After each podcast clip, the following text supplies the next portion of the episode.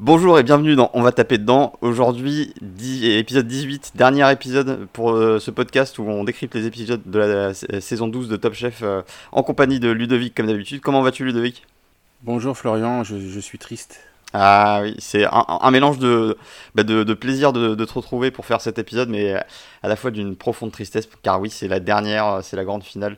Et euh, ça devait bien arriver un jour, hein, on, le savait, on le savait quand on a commencé, mais c'est toujours difficile quand le moment arrive. Mais euh, malgré tout, je suis quand même content d'être là. Euh, T'es quand même un petit peu content, j'espère.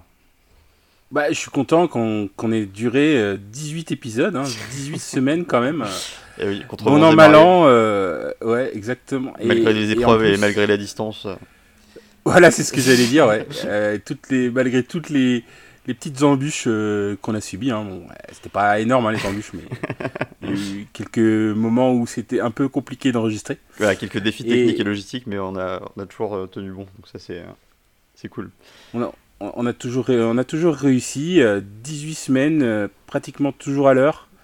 Et là, la semaine prochaine, je vais me demander pourquoi je ne fais, je n'enregistre pas un podcast. Ah, il va y avoir un grand vide, c'est sûr. Ça va être que faire de tout ce, de tout ce temps et eh ben on va faire euh, bah, d'autres podcasts hein, du coup j'imagine. Euh, du coup, et euh, eh ben écoute, voilà cette grande finale. résultat, bah, c'était un, peu voilà, il y avait une grosse une grosse attente là-dessus. C'était c'est donc Mohamed contre Sarah. Il déjà, qu'est-ce que tu penses toi de cette configuration de, de finale? On en a déjà parlé, mais pour se remettre un peu dans bah, le c'est un peu une finale inattendue hein, par rapport à ce qu'on disait, on va dire, dans les quatre premiers épisodes de, Top Chef. Mhm. Bon, moi j'étais euh, fan euh, de Sarah parce que Nantes, euh, et j'espérais qu'elle aille le plus loin possible. Mhm. Mais en revanche, je ne pensais pas que Mohamed irait en finale. Et mhm. j'étais surpris. Après, il a clairement augmenté le niveau. mais il n'était pas au-dessus des autres. Et il était toujours, toujours dans les deux, trois premiers mais il était jamais au-dessus. Ah, il était stable et, solide hein, quand même. Et, ouais, il a, il a, su gagner au bon moment et il a gagné euh, euh, en quart de finale, il a gagné à la dernière épreuve de 30 minutes. Euh, en demi, bah, il, a, il a surpassé tout le monde en fait, en gros, hein, il était premier. Et c'est, il a gagné au bon moment quoi. Et là, on le retrouve au final.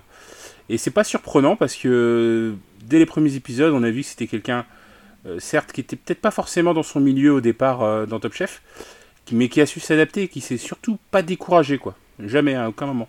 Mmh, c'est vrai, c'est vrai, il a été, euh, il a été constant, il a été, il a été vaillant devant les, dans l'adversité et, ça, ça a plutôt bien payé. bon, je pense qu'on va, on va pouvoir parler assez rapidement du, du résultat parce que on présuppose que ceux qui nous écoutent ont déjà vu les épisodes, donc euh, donc voilà, euh, j'ai une petite confession à faire, c'est que euh, bah, moi je, je, pense que je, je, connaissais le résultat avant même de, de voir l'épisode, parce que précision pour nos auditeurs, bah, Ludovic, toi tu regardes toujours l'épisode quelques heures avant moi, donc tu as toujours un, petit coup d'avance là-dessus. Et en fait, quand, quand j'ai remarqué que étais, tu passais pas en bas de chez moi en voiture, en klaxonnant, en brandissant un drapeau breton par la fenêtre, je me suis dit que, bah, que, que, le résultat était plutôt, plutôt clair. Euh, donc voilà. Donc ah ouais, tu, tu, tu, crois qu'on fait comme ça, nous Alors, euh, euh, vas-y, explique-moi les, les, démonstrations de, de célébration traditionnelle nantaise ou bretonne. Ah bon, en général, on va en centre-ville, on va en centre-ville, on va boire des bières hein, jusqu'à euh, enfin, pendant tout le week-end, en gros, enfin, pendant 2-3 jours, et puis euh, à la fin, euh, quand on est fatigué, ben, on va reprendre un, petit digestif, quoi. non, mais, en gros, ouais, ouais, non. Après, Bon, faut savoir que moi je suis à Nantes et toi t'es à Paris. Euh, ça aurait été vraiment le, le, troll ultime de faire 600 km et de me mettre devant chez toi avec un drapeau euh, euh, en disant allez Nantes quoi. Je sais de quoi t'es capable, Ludovic. Pour, Nantes, je sais de quoi t'es capable. j'aurais adoré, j'aurais adoré même avoir l'idée que t'as eue. Mais ouais. Après, ce qui était le plus compliqué hier, c'était pas de se faire spoiler avant d'avoir vu euh, l'émission, je pense. Ça a été un peu chaud, bah, comme, euh, comme un peu chaque année, parce que vraiment, euh, je trouve que bah, regarder en replay, c'est quand même plus confortable parce que t'as pas les coupures pub au, pire moment, notamment la, coupure pub qui dure un quart d'heure avant, le, avant qu'il tire les couteaux pour le résultat final, qui c'est juste proprement insupportable. Et, en, et en, plus, je trouve que ça n'a même pas un effet de faire monter le, le suspense. T'arrives au moment de tirer les couteaux et tu t'en fous presque un peu parce que euh, ouais, c'est le gros avantage de regarder en replay, c'est que t'as pas. Voilà. Parce que déjà, déjà qu'ils mettent des longueurs à te donner le résultat, et en plus t'as pas les coupeurs pubs qui, qui, coupent les longueurs à te donner le résultat. Exactement. Et euh, c'est plus agréable, ouais. Et, euh, et du coup, du coup, voilà. C'était. C'était. Donc toi, tu, tu, tu, te, tu, te disais euh, juste parce que j'avais pas réagi, tu pensais que Sarah avait perdu, c'est ça?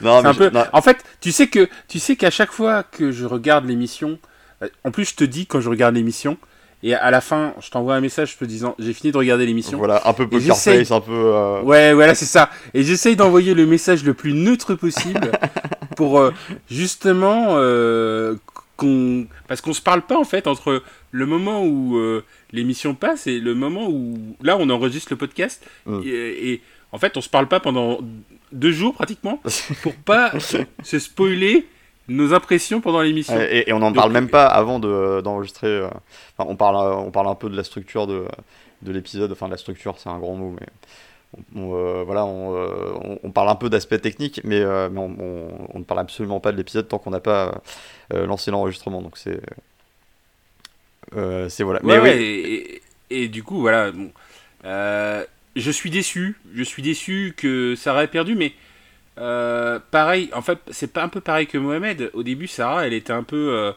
elle était un peu dans le mal dans l'émission. Hein. On avait l'impression que presque elle avait pas envie d'être là. Hein. Et puis c'est dans une moindre mesure que. Enfin, elle était moins sûre d'elle que Mohamed, mais elle a, elle a gagné en, euh, elle, a gagné en aisance et puis surtout, bon bah, c'est une très bonne cuisinière au hmm. final. Donc, euh, elle s'en est sortie. Euh, elle, a fait très très peu de dernières chances et quand elle a fait des dernières chances, elle les a gagnées haut la main. donc, on se rappelle de son dessert de tomates. dont, on parlait à toutes les émissions quasiment. Oui, ils nous, l'ont bien rabattu les oreilles avec. Mais cela dit, ça avait l'air très très bon. Et non, mais clairement, voilà, elle, mérite. Hein, Après, l'émission de cette année était très très serrée.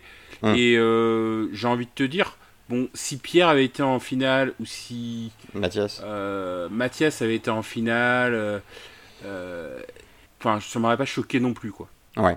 Mais à, titre personnel, j'ai trouvé que c'était c'était une bonne combinaison de finalistes, parce qu'en fait, euh, pour, euh, pour, des, en fait, pour des raisons différentes, mais pour chacun d'entre eux, en fait, j'aurais été content.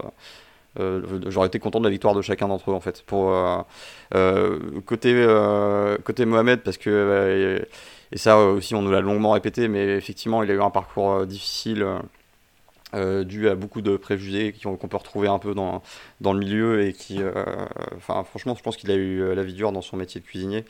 Et, euh, et en fait, c'est un, en plus d'être un beau parcours et un, un, un, bel, euh, un bel exemple de, réussite, c'est euh, surtout, je trouve, un, message fort que, enfin, qui, est adressé à toutes, les personnes qui peuvent être un peu obtuses ou, rétrogrades dans leur, façon d'envisager euh, le monde de la cuisine. Donc ça, euh, ça c'était côté Mohamed. Euh, côté Sarah, j'aurais été content qu'elle gagne parce que bah, déjà c'est une, cuisinière de talent qui a beaucoup d'imagination et qui travaille beaucoup le, le, végétal de façon très intéressante et qui, qui maîtrise bien des associations assez originales et et, et, en plus de ça, c'est bah, une femme et il faut, il faut quand même le souligner que euh, que la, place des femmes en cuisine est, pas encore, euh, même si c'est en train d'évoluer, n'est pas encore euh, celle qu'elle devrait être. Et, et d'ailleurs, hein, on le voit, les deux, les, deux, les deux seules femmes qui ont gagné Top Chef, elles, sont aujourd'hui étoilées et je pense que je pense qu'on gagnerait, on gagnerait beaucoup à, améliorer la place des femmes dans le monde de la cuisine. Et, oui, et, surtout, surtout dans la cuisine française, hein, les femmes, c'est mm. quand même les piliers. Hein, quand tu sais que si on, regarde les regarde à Lyon, c'est quand même euh, la mère Brasier, euh, euh, les, enfin toutes ces cuisinières là qui ont qui ont fait même des gens qui ont qui ont lancé des carrières comme celle de, de, Paul Bocuse quoi. Donc ça serait un, juste retour des choses que enfin qu'on ait qu'elles aient la, même place Bah oui, parce que malgré des. euh, bah, euh, Il y, y a quand même une bonne quantité de, de noms forts euh, féminins dans la, dans la, la cuisine, euh, euh, qu'elle soit française ou, ou mondiale, mais, euh, mais euh, je pense qu'à l'échelle des cuisines, enfin de, de ce que j'ai pu euh, euh, constater ou, euh, euh, entendre parler en, en approchant ce milieu, euh, bah, c'est euh, pas la même chose. Quoi. C'est quelque, quelque chose qui change, mais toujours lentement, toujours Voilà. trop lentement. Voilà, Euh, mais heureusement, euh, heureusement, ça change. Exact. Heureusement, ça change. Et, et du coup, voilà, c'était un, un- en fait, c'était une, une finale où, euh, que j'ai abordée de façon détendue, puisque j'aurais été content dans les, dans les deux cas, et, et aussi un peu déçu dans les deux cas. Et en fait, je pense que euh, déjà la deuxième place dans Top Chef, c'est, euh, je trouve que c'est pas forcément une, une mauvaise chose. Je vais être honnête, je me souviens absolument euh, plus de qui a gagné Top Chef l'année dernière, mais par contre, je me souviens de- d'Adrien. Et, C'est vrai. Et en fait, ça, ça, je pense que c'est assez, c'est assez significatif de. Bah, après, il y a un vrai problème dans Top Chef de la finale. Alors peut-être qu'on en parlera. C'est le dispositif. On en avait déjà parlé, je crois, la semaine dernière. Mhm. C'est le dispositif spécifique de la finale Oui, qui fait que euh, un certain type de cuisinier, je pense, et je pense que ce qui est arrivé un petit peu à Sarah, Oui. ne peut pas forcément gagner cette finale en fait.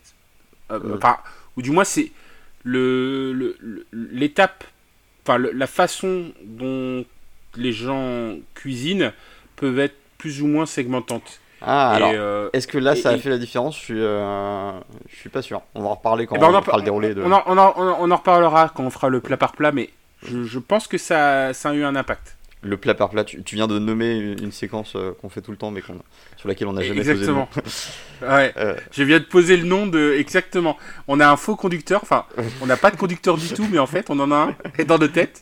Et, et je viens de dire le nom de ce que ce qu'on fait tout le temps. voilà, dernier épisode, et c'est le, le dernier, on va, on va poser euh, les, les derniers jalons qui nous auraient permis d'être carrés tout au long de, de, de cette saison.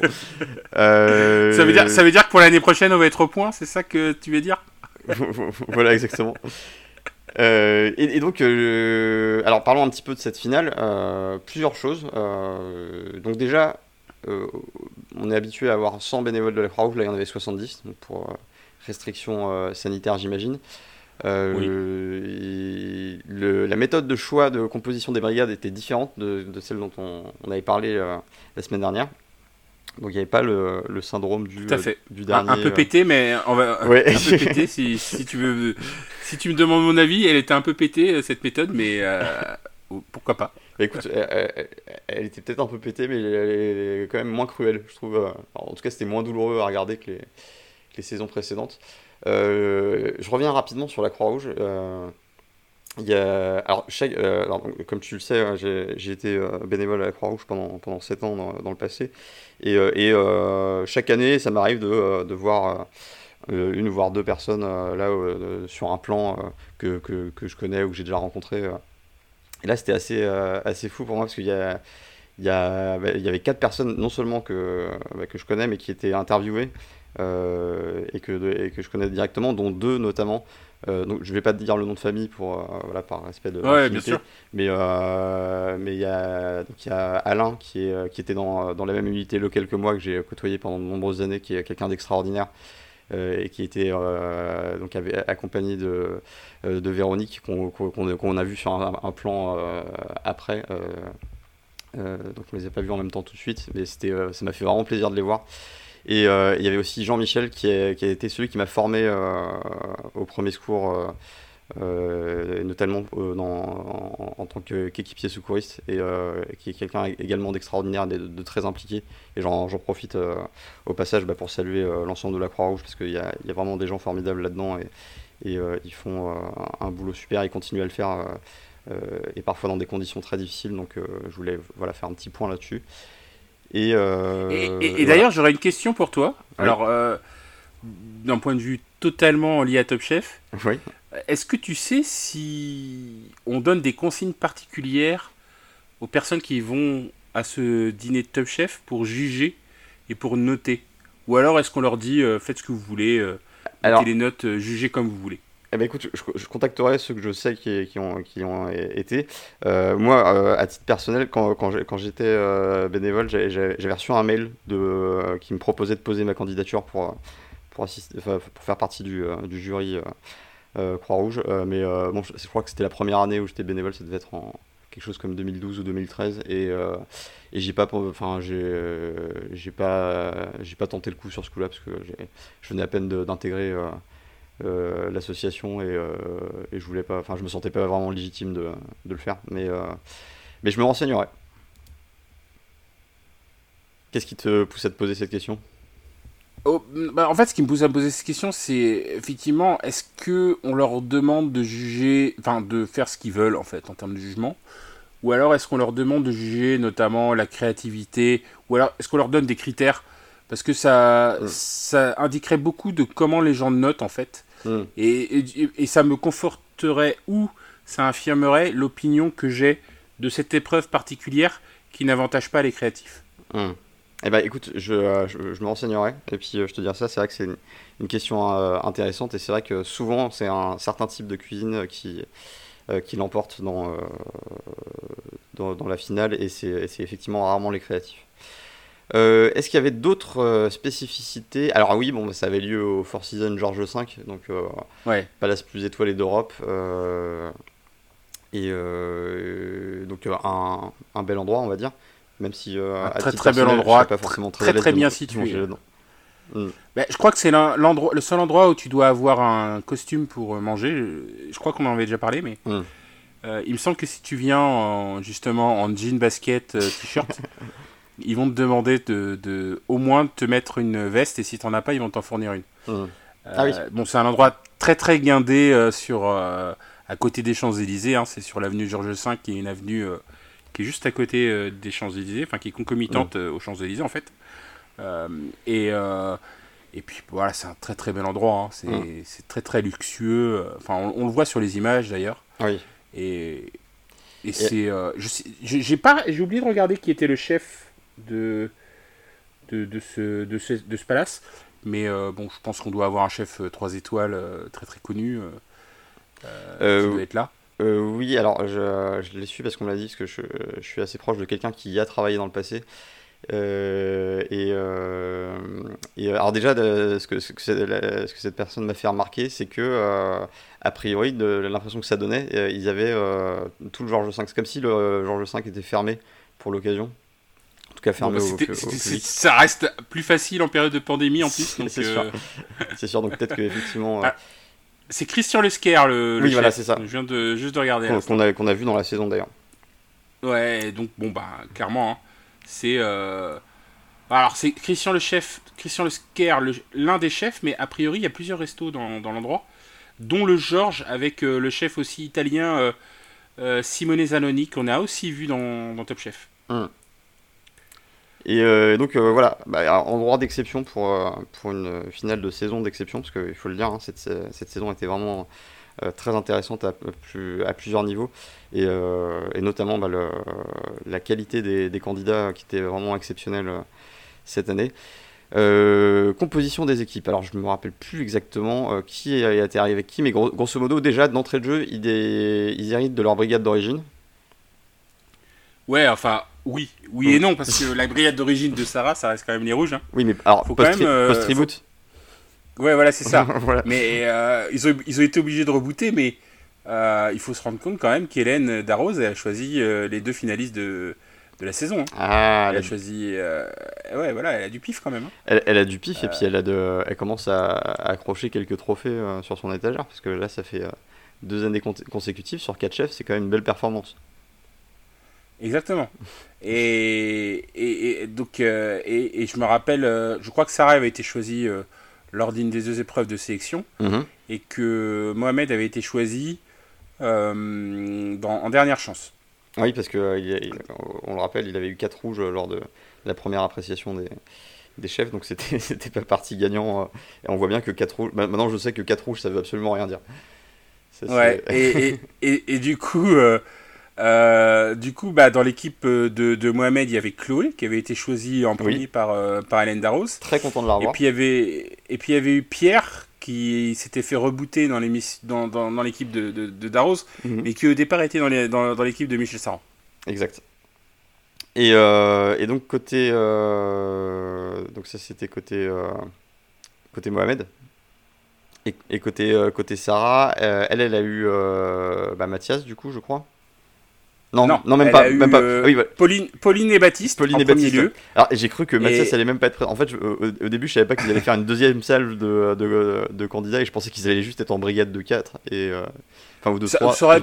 Ouais, ça aurait été dur, mais vu qu'il y avait des restrictions sanitaires, alors après, tu sais ce que j'en pense de ces restrictions sanitaires en, en tournage, hein, parce qu'ils sont tous testés ces gens-là. Hein. Euh, et je, je, je, suis à peu près sûr que les gens de la Croix-Rousse aussi étaient testés. Je pourrais leur demander. Euh, ouais, et peut-être même que la vaccination avait commencé au moment du tournage, ça il faudrait, euh, il faudrait leur demander. Mais ouais, ouais, il, y, a eu un choix assez bizarre de, de la prod justement, enfin, de, de, faire venir donc euh, les 12 membres de, euh, du, des gens qui ont été choisis au départ. Hein. donc il n'y avait pas Jarvis, il n'y avait pas Yoé, il n'y avait pas Adrien. Hein. On, renomme quand même les candidats euh, qui n'ont pas été choisis à la première et à la deuxième mission. tu vois, Jarvis, Jarvis, on n'a pas pu le connaître, hein. on ne sait pas qui c'est encore. Eh ça se trouve. Peut-être une prochaine saison. ouais, je sais pas. On n'a pas eu le temps de le voir, qu'il est jamais, il est jamais revenu. Et hum, du coup, euh, il y avait donc. Euh, ils étaient avec leur équipe respective, donc euh, Mohamed avec Chloé et Pierre, et Sarah avec Baptiste et Pauline. Mhm. et il se trouve qu'ils ont fait le choix de, choix de, de faire matcher deux équipes ensemble pour qu'il y ait deux chefs ensemble dans chacune des, des grosses brigades. Oui. Et, et le choix s'est pas fait par euh, le choix des candidats, il s'est fait au hasard euh, par euh, vu qu'il restait l'équipe jaune et qui l'équipe bleue, bon bah qui devait prendre l'équipe bleue et qui devait prendre l'équipe jaune et c'était au hasard dans dans un dans une cloche, il fallait soulever la cloche et choisir sa couleur pour avoir son équipe. Et alors qu'est-ce que tu as pensé de la composition des équipes au final Est-ce que tu en voyais une plus solide que l'autre? Est-ce que tu bah, clairement, euh, non, parce que tout, tout ce que j'avais élaboré comme stratagème euh, s'était écroulé au vu du choix des équipes. et, du coup, c'était un peu n'importe quoi. Euh, et après, les équipes, vu que de toute façon, le niveau des candidats cette année, il n'y avait pas Bruno, bizarrement. Oui, c'est vrai. Il n'y avait pas Bruno. C'est vrai, dommage. Et ouais, et c'était bizarre qu'il n'y ait pas Bruno d'ailleurs. Et il n'y avait pas Mathieu, le Belge, de l'équipe bleue. Puisqu'il n'y avait que deux membres de des équipes à chaque fois. Euh, alors peut-être aussi, euh, vu, la taille que, vu que la taille des cuisines était plus petite, j'ai eu l'impression euh, que... On parle quand même des cuisines du Georges V, hein, c'est pas, pas une cage à lapin non plus. non, c'est pas une cage à lapin, mais je veux dire, il fallait mettre 10... Au total, il devait être 10 dans les cuisines. Hein. Donc euh, plus les caméras, plus les chefs, enfin bref. Je, te rappelle que Sarah a quand même réussi à se perdre dans, la cuisine. Euh, il y a eu une alerte enlèvement, il y a eu euh, tout un dispositif, il y a eu. Je, alors je, je, pourrais mettre en lien une vidéo où on voit la cuisine de Sarah. Ça n'a absolument rien à voir avec les cuisines de Georges V au vacarme. Hein. Rien à voir. Je veux bien le croire. Il y, y, y, a de la place, je pense, pour deux maximum. Et je crois qu'en ce moment, parce qu'il y a un petit peu de succès, ils sont trois. Tu vois, mm. donc euh, et je pense qu'ils sont pas trois euh, tous dans la cuisine parce hmm. que Sarah elle est pas forcément toujours là. Et je pense euh, sans trop m'avancer elle, va pouvoir compter sur un succès grandissant parce que généralement sur un succès grandissant et peut-être qu'on en parlera à la fin de l'épisode mais effectivement elle, compte ouvrir un nouveau restaurant. et donc, donc je suis, alors moi je pense qu'on peut se perdre quand on, effectivement, quand on vit dans des cuisines toutes petites. Hein. Je, je, je suis pas trop surpris qu'elle soit un peu décontenancée. et ça donne d'ailleurs un avantage à Mohamed, hein, qui, pour lui, pour le coup, bah, il, est, dans son élément. habitué. la cuisine de palace, ça, lui connaît. Eh bien, je te propose qu'on passe au plat par plat, du coup, euh, comme tu l'as si bien nommé. Euh, donc, euh, par qui veux-tu commencer? Je te laisse choisir. Alors, je, vais prendre mon plat préféré dans, les entrées, puisqu'on va parler des entrées. Mon plat préféré dans les entrées, c'était le salsifi. Ah oui? Alors vas-y, explique. Alors, déjà, euh, je vais expliquer par défaut et ensuite je vais expliquer la qualité. Il y a un truc que j'aime pas quand, on, quand je vais au restaurant, c'est quand on me sert un plat où la moitié des trucs que j'ai dans le plat, je ne le mange pas. Hum. Donc, euh, ce qui explique pourquoi euh, j'ai pas, il a pas, le plat de Sarah m'a pas forcément. tu veux dire que tu manges ni foin ni coquille de de crustacés? Ouais, non, mais mes dents commencent à devenir molles, donc euh, moi, tu sais, mon dentier, il supporte pas les coquilles. hein. Bon, je sais pas, je sais pas pour toi, mais... Euh, et, et, en, et en plus de ça, j'ai trouvé ça assez culotté qu'ils prennent un, un- un légume oublié, parce qu'on appelle ça légume oublié, bien que, bien que tout le monde dans sa jeunesse ait mangé des salsifis à la Voilà. cantine, j'ai l'impression. On, on- se euh, rappelle hein, que euh, légumes oubliés, ça veut dire légumes pas euh, et, Ouais, S'ils c'est ont été oubliés, c'est qu'il y a une bonne raison. Ouais, mais moi, j'ai jamais compris pourquoi on n'a jamais oublié les endives dans ce cas-là. Ah, Moi, non, les endives jambon, jamais, jamais. je peux pas te laisser Ouais. dire ça. Ah là, oui, je, sais bien que t'as un Mister Endive, mais non, mais moi, les endives au jambon à la cantine, pour le coup, j'ai détesté. Mais oui, toujours mais c'est pas, euh, la partie endive au jambon qui pose problème, c'est la partie à la cantine qui pose problème. euh, tu devrais le savoir, ça quand même. euh, là, là, là. Et, euh, des salsifis, Enfin, t'en bref. as- T'en as mangé la cantine, Ouais. toi, des salsifis? Mais en plus, j'en ai jamais mangé des salsifis, non. J'en ai mangé en boîte. Je sais qu'il y avait des salsifis en boîte quand j'étais jeune et que je pense que j'en avais, j'en ai mangé en boîte chez, euh, à la maison. Hum. Mais j'en ai jamais mangé à la, enfin, j'ai pas souvenir d'en avoir mangé à la cantine. Ouais, moi non plus. Euh, et, et du coup, euh, après, les salsifis qu'ils avaient, c'était des salsifis quand même de compète, hein, Oui. quand je, je trouvais. Ils étaient super gros par rapport à ce que moi j'ai vu comme salsifis. C'est vrai qu'ils et- étaient, et- ah, massifs. Et j'ai trouvé euh, franchement le plat de salsifis euh, superbement réalisé parce que il a fait, euh, il a fait du salsifis un plat de palace euh, quasiment. Ouais, c'était très, très beau et très. euh, big up à, à, à Chloé qui s'est quand même farci le, les, plus, chefs. Ouais, je sais pas combien elle a coupé de salsifis, mais la pauvre quoi. Et, et avec Ouais, en non, plus le reca- recadrage en cours de route par Mohamed qui lui dit non mais attends, euh, fais, ça, fais ça correctement. Enfin non, il a pas dit ça comme ça, mais, Non, non, mais je pense il a donné des précisions de- sur ce qu'il attendait comme résultat, voilà. Oui, c'était au niveau du taillage du salsifis. Hum. D'ailleurs, pour, il n'y a pas eu trop de, de drama en cuisine quand il peut y avoir certaines, certaines euh, années. hein. Ouais, pas, de brûlure, pas de, euh, pas de, euh, de, section- de membres sectionnés, pas de. Non, mais pas de, pas de, Ah oui, pas de drama. fâchage. C'est Ouais, pas de fâchage, rabibochage, tu vois, ce genre de truc. Il y a failli avoir un truc qui ressemblait à ça, euh, et je crois que c'était euh, quand c'était qui Euh, Est-ce que c'était Baptiste euh, qui se fait recadrer sur une sauce Où il avait- Ah oui, oui, parce que oui, à un moment donné, il y avait un commentaire sur. euh, ouais. Puis surtout, il y avait un commentaire sur Baptiste qui disait euh, ouais, mais Baptiste, il, il- il prend tout un peu à la légère, il est pas sérieux, etc. Il y avait une sorte de voix off comme ça, Ouais. mais ça s'est jamais matérialisé à l'écran, donc ça ne prenait pas. Je suis pas, non, je suis pas, je suis pas sûr que c'était Baptiste. Je crois que c'était Baptiste. euh, je- J'ai un, fort non, souvenir je, de. crois, je crois que c'était euh, Arnaud. Euh, ouais, alors on en reparlera d'Arnaud parce qu'à un moment donné, il était à côté d'une assiette de dessert, j'ai eu peur. Mais, euh, mais, mais je, je pense que c'était Baptiste, je, je te repasserai la, la séquence, mais je suis quasi persuadé que c'était Baptiste. Ça en marche. tout cas, il y a une voix off sur Baptiste en disant euh, Baptiste, il est un peu tête en l'air, tout ça, il, il prend pas tout au sérieux, c'est une finale, voilà. Mais comme ça s'est pas maté- matérialisé à l'écran, en gros, c'est ce que c'est un peu ce que tu disais dans les premiers épisodes, c'est que il- tous ces gens-là, ils s'entendent bien en fait. Ils- tu vois, même entre Mohamed et, et Sarah, il n'y avait pas d'animosité, tu vois, il y avait Ah pas bah de... non, mais aucune. ouais. Et, et- et du coup, bah, tout se faisait euh, dans la bonne ambiance. Et, et quand euh, Mohamed euh, recadre gentiment euh, Chloé, bon bah, ça se fait gentiment, quoi. Tu vois, ça c'est. Il dit juste, bon, bah, non, non, faut pas faire comme ça, faut faire comme ça, mais tu vois, tu le vois, tu le sens pas ha- hausser la voix ou, Hum. ou même quand Sarah recadre, euh, tu vois, ou même quand, euh, euh, alors ça on en parlera dans le plat d'après, mais même quand Mohamed euh, va dire à Arnaud, bon, c'est moi qui vais faire la sauce, tu vois, bon Arnaud il, il s'en va quoi, mais Mm. il fait pas, il fait pas sa grosse tête quoi, parce qu'on l'a, Ouais. de la sauce quoi. Mais, mais il bougonne dans sa barbe quand même en, en confessionnal. hein. Oui, mais c'est parce qu'on lui demande en confessionnal, donc c'est normal. Ouais, on, on les, on les un peu. Mais c'est vrai que tu, tu parlais de l'ambiance. L'ambiance était particulièrement bon enfant dans les cuisines pour une, pour une finale. C'est vrai qu'on on peut le noter et que euh, c'est vrai qu'il n'y a, eu aucun euh, gros drame. Euh, bon, on, va, on va parler de Sarah juste après euh, sur, sur son entrée. euh, il y a eu, Ouais. un- un- Eh il y a eu ben- quelques petits, il y a, il y a petit- quelques petits frissons euh, à certains moments, mais, euh, mais globalement. pour, euh, et je- euh, Et, et- ça s'est vu parce que à un moment donné, je crois au tout début, il y a Mohamed qui dit euh, oui, euh, ça va être un match amical. Et puis là, t'as Paul Perret qui, qui grogne un peu. Il dit non, non, non, euh, c'est pas un match amical, les gars. Euh, Stop. C'est la guerre.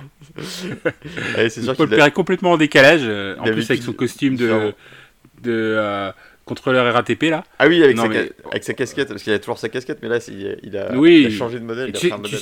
tu- Et tu sais pourquoi il a sa casquette? Alors, les gens qui ont des casquettes, il y a une raison. Le... tu penses à la calvitie? Exactement. Je pense exactement ça. Mais je crois que c'est exactement la raison en plus. Je crois qu'il avait expliqué euh, en vidéo. Ok, bah écoute, euh, on va pas avoir d'autre choix que de taper euh, Paul Perrechot sur, sur, Google à la fin de cet épisode. voilà, je vous invite à le faire. On va se mettre des images indélibiles dans, dans le cerveau.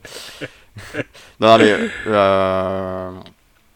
Oui, non, mais on, appelle ça une, on appelle ça une tonsure, hein. c'est pas très grave. Zidane a eu ça aussi. Pas... Oui, et puis, et, puis, euh, et puis, oui, non, voilà, la, la, la, calvitie, c'est quelque chose contre laquelle on peut pas faire grand chose. Euh, donc, euh, donc voilà, la casquette, ça aurait pu être un haut de forme, ça aurait été sympa aussi. Ça aurait pu être plein de choses. Oui, bah, il, était dans le bon lieu pour avoir un haut de forme, peut le père avec un haut de forme, un queue de pie. ça, aurait, ça, aurait, été juste, merveilleux. Avec, Bon, et oui, voilà, et puis donc toute l'émission s'est fait euh, d'une manière euh, très très bon enfant, pas trop de pression, enfin il n'y avait pas trop de nervosité, hein, j'ai l'impression même. Ouais, c'est vrai. Non, euh, Attends, excuse-moi, j'ai l'image de Paul Perry qui fait des claquettes en costume dans la tête, il faut que, je, faut que je me concentre. Mais non, non, très, très, bonne, très bonne ambiance pour, pour cette saison, enfin pour cette finale, pardon. et c'était et finalement pour cette saison, hein, en fait, hein, pour cette saison, hein, t'as raison. Oui, c'est vrai. pour la, toute la saison, en fait. Hein. Il n'y avait pas de, il y avait, y avait pas de... pas d'opposition majeure, pas de. Ouais, voilà, il n'y avait pas d'opposition, il n'y avait pas de candidat qui était euh, euh, plus belligérant l'un avec l'autre. Euh, pas d'antagoniste, pas. clairement, il y en avait qui avaient envie de gagner. Hein. Clairement, Mathias, il avait envie de gagner. Hein. On ne peut pas, on va pas se mentir. Hein. il n'a pas fait la, il a pas fait la, meilleure tête pendant toute, pendant toute l'émission. Ouais. Euh, j'ai en tête un, gros plan de Mathias qui arrive euh, quand il doit être choisi dans les équipes.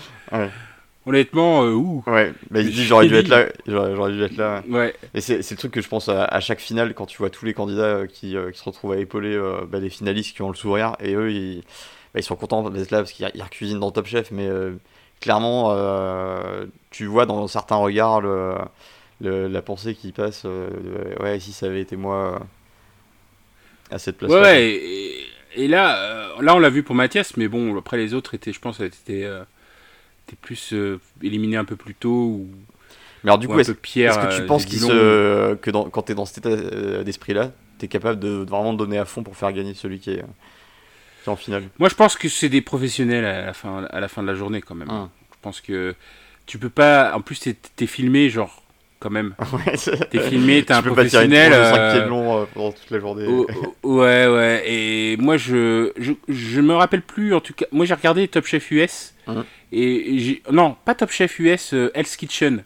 Je sais pas si tu regardes enfin, Hell's Kitchen avec notre ami euh, Gordon Ramsay là, qui insulte tout le monde. Voilà, qui a été. Qui a, qui, a, été enfin, dont, le remake français est Cauchemar en cuisine avec Etchebest, justement. alors, c'est pas. Alors, ça, c'est. Euh, Kitchen Nightmare, c'est une autre ah, émission. D'accord, ok. Ouais. S Kitchen, c'est euh, t'as deux brigades en fait. Euh, en général, 10 femmes, 10 hommes qui sont dans les cuisines et qui tous les soirs font des servent comme dans une cuisine. Et puis à la fin, Gordon Ramsay il dit voilà le cuisinier le, plus mauvais et il l'élimine. c'est l'émission. Très sympa comme Et donc voilà exactement. Et puis et du coup c'est c'est Gordon Ramsay qui est dans les cuisines comme s'il comme s'il était dans les cuisines normales, c'est-à-dire qu'il il, envoie les assiettes à la tête des, des gens. Euh, euh, et je pense que la séquence où tu que tu m'avais montré où euh, il prenait deux, ah, deux, tranches de pain de mie le et idiot sandwich. ouais, voilà, c'est ça. Je pense que c'était dans un dans un épisode de Hell's Kitchen. Voilà. Alors juste pour que ceux qui n'ont pas l'image en tête, on, on, voit Gordon Ramsay dans, dans une cuisine qui est face à une candidate. Euh, qui a l'air un peu euh, penaude et, euh, et, donc il lui il maintient de chaque côté de la tête une tranche de pain de mie et il lui demande qu'est-ce qu'elle est et elle elle doit répondre je suis enfin I'm an idiot sandwich donc je suis et voilà c'est c'est du Gordon Gordon Ramsay pur jus c'est c'est le, ouais, personnage et, il a peut-être plus de créativité dans les insultes euh, que, dans, que dans son que, dans les, que dans les plats. que dans les plats, ouais. Mais en règle générale, euh, ouais, ouais le, niveau est moins bon. Et, je me souviens que dans Hell's Kitchen, il y avait comme ça un, candidat qui, qui, qui, était en finale avec un autre euh, qui, donc, qui devait faire le même genre de, de, de, finale que Top Chef. Uh-huh. Et qui, justement, mettait pas la main à la pâte, il s'était fait virer de la cuisine. C'est le seul souvenir que j'ai. Et, et je trouve ça pas terrible parce que c'est des gens qui, au final alors après, c'est peut-être qu'ils veulent être devenir influenceurs, mais euh, la plupart des gens que qu'on voit dans Top Chef, ils vont rester cuisiniers pendant assez longtemps, quoi. Ouais. Donc c'est un peu un mauvais plan de, de faire la mauvaise tête à ce moment-là, quoi, je pense. Ouais, c'est un peu euh, se tirer une balle dans le pied, euh, t'as raison. Ouais. Alors passons à l'entrée de, de Sarah. Euh, ouais, je te propose qu'on fasse une progression logique euh, en alternant les Tout candidats. Euh, donc Sarah qui nous fait un terre-mer, et d'ailleurs terre-mer ça va être le fil conducteur de tout son plat, et ce jusqu'au dessert, Euh, on en reparlera. Euh, donc la Saint- la Saint-Jacques et poitrine fumée. euh, est donc présentée donc sur un nid de foin, donc comme tu l'évoquais tout à l'heure, avec euh, la. Saint-Jacques posée dessus que on, ouvre et, on- sur laquelle on verse un, un bouillon à la dernière minute pour finir de cuire la, la noix de Saint-Jacques.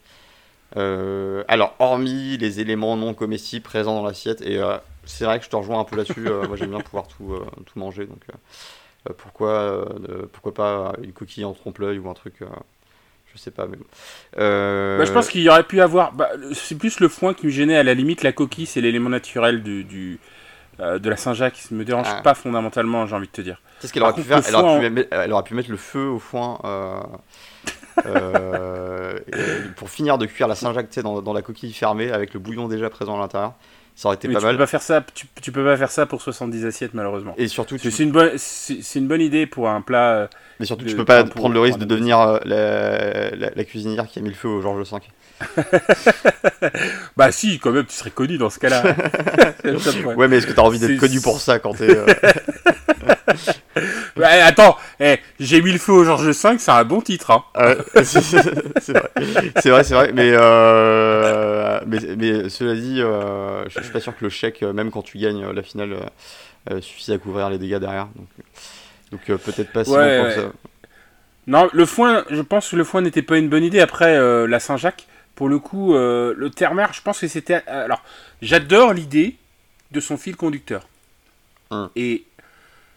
Euh, mais je pense pas que l'entrée soit son plat. euh, Enfin, soit son plat signature lors de cette, euh, de cette finale. Ouais.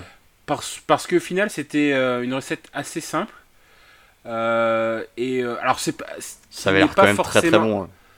non, ce qui... ouais, d'accord, mais qui n'est pas forcément très très original parce que euh, bah, des huîtres, l'huître avec la viande, ça se mange pas mal. Moi, je sais que dans la région de Bordeaux, euh, il y a beaucoup de, de recettes à base d'huîtres et de saucisses. hein. Donc, euh, le lard, euh, j'en ai jamais mangé en Bretagne, mais je ne serais pas étonné qu'il y ait des recettes à base de lard ou de bouillon avec ça dans le. Je pense que c'est une recette euh, très très bretonne, enfin dans le coin en tout cas, c'est très Mhm. très situé. Euh, et c'était pas le plat le plus original que Sarah a proposé, et notamment en entrée, c'était pas le, le c'était pas la meilleure entrée dans son dans son menu. Enfin, en tout cas, Mhm. c'était pas le meilleur plat dans son menu, à mon sens. Oui, en tout cas, c'était la meilleure entrée parce que c'était la seule entrée, donc euh, je suis désolé de te contredire sur ce point. Euh, Oui, pardon. Mais euh, oui, alors on va parler quand même du, du noix de Saint-Jacques Gate parce que ouais. il y, y a eu voilà justement à ce moment où Esper dans la cuisine pour chercher désespérément un, un réfrigérateur pour pour réserver ses, euh, ses Saint-Jacques. euh, au malheur, aux surprises, au désespoir, elle, euh, elle s'aperçoit qu'elle les a foutus au congélo, qu'elle se retrouve avec euh, avec euh, bah, du coup Ouais. des Saint-Jacques Picard. euh, euh, voilà. Saint-Jacques Picard, c'est moche. Pe- Peut-être futur, futur sponsor. euh, Ouais. Alors- Voilà, je suis pas sûr, mais Ouais. le- après le- les Saint-Jacques les, les Saint-Jacques congelés, c'est pas c'est pas mal parce que c'est quand même des Saint-Jacques fraîches, mais effectivement, Ouais. ça perd un peu. euh, mais apparemment, perd un quand, peu de- de- quand on voit la dégustation, ça se sent pas trop hein, qu'il y a eu ce. euh, Parce qu'elle a Bah bien non, récupéré le coup. Elle, elle- elle- elle a bien récupéré le coup, elle a décidé de les snacker parce qu'au départ, Ouais. elle voulait pas les snacker. Ouais, Et euh, voilà, et, et comme elle a fait en plus, elle a fait son erreur toute seule. hein, et euh, Oui. comme on a dit tout à l'heure, là la cuisine elle connaissait pas. euh, c'est bizarre qu'il y ait personne d'ailleurs pour lui indiquer. Enfin, je, je, je serais pas surpris que il, il soit quand même un peu euh, drivé au début pour leur présenter les, les éléments de cuisine et comment ça marche. Ouais, mais on les laisse faire cas, des euh, erreurs quand même aussi pour le spectacle. Ouais, ouais, je vois, on, leur- on leur cache, on leur cache des choses. Je vois bien les caméramans en train de euh, ricaner comme des trolls euh, derrière leur, leur caméra.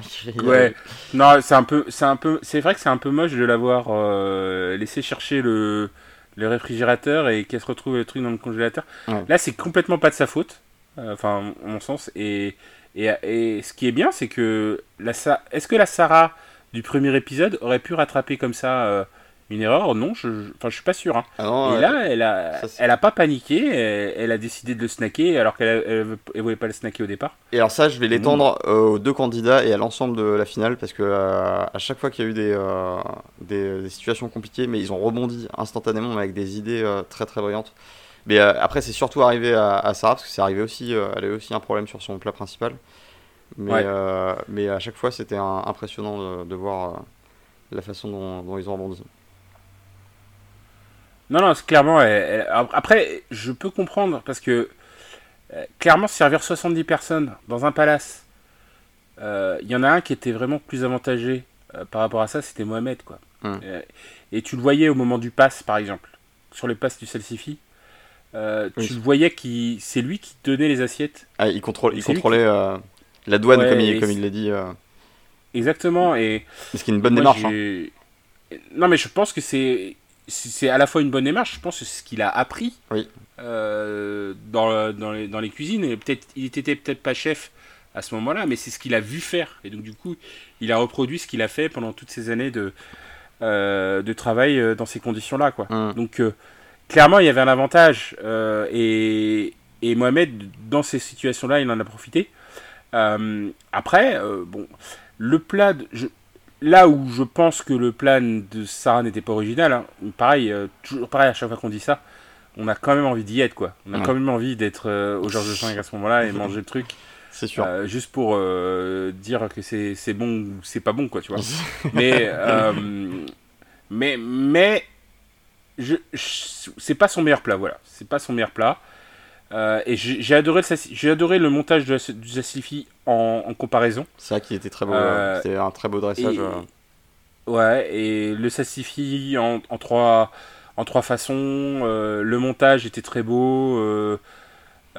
et, et voilà quoi. Et puis Ouais. en plus, ça m'a donné envie de manger du Sassifi quoi. Donc, Et j'ai mal. aucun souvenir de quel goût ça peut avoir.